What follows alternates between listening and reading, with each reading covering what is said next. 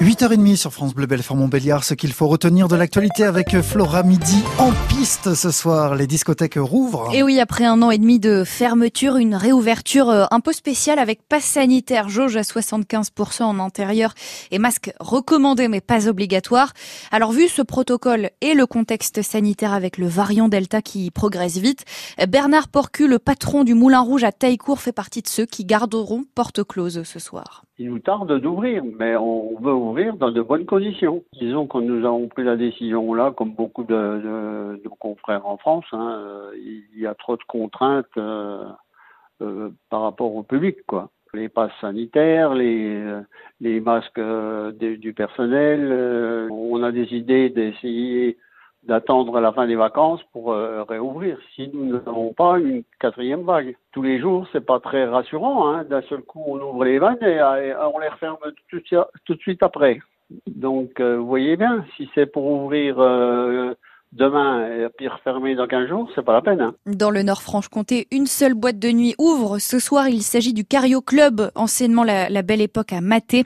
Selon l'Union des métiers des industries de l'hôtellerie, 37% des discothèques seulement vont ouvrir en France.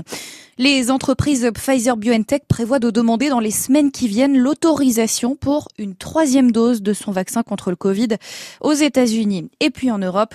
Une dose de rappel qui interviendrait six mois après la deuxième dose et qui, selon Pfizer, multipliera par 10 la protection contre le virus. La flamme olympique des Jeux olympiques est arrivée cette nuit à Tokyo. Oui, mais alors dans un stade complètement vide, à deux semaines du début des JO à Tokyo, le gouvernement japonais et les organisateurs ont décidé d'interdire les spectateurs total huis clos sur la plupart des sites en raison de l'épidémie. Les gendarmes de Haute-Saône ont retrouvé Aurélie. Aurélie Postio n'avait pas donné signe de vie depuis le 20 juin dernier. Elle a été retrouvée saine et sauve hier à Lure.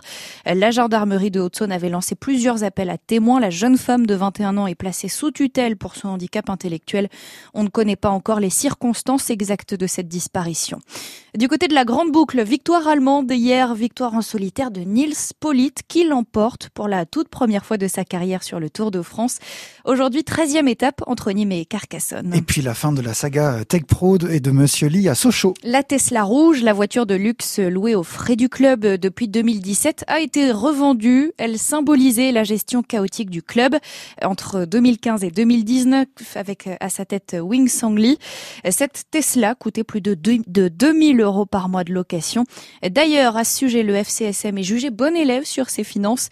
Selon le bilan des comptes de la saison 2019-2020, Sochaux arrive en tête des clubs de Ligue 2 avec plus de 5 millions d'euros de résultats nets.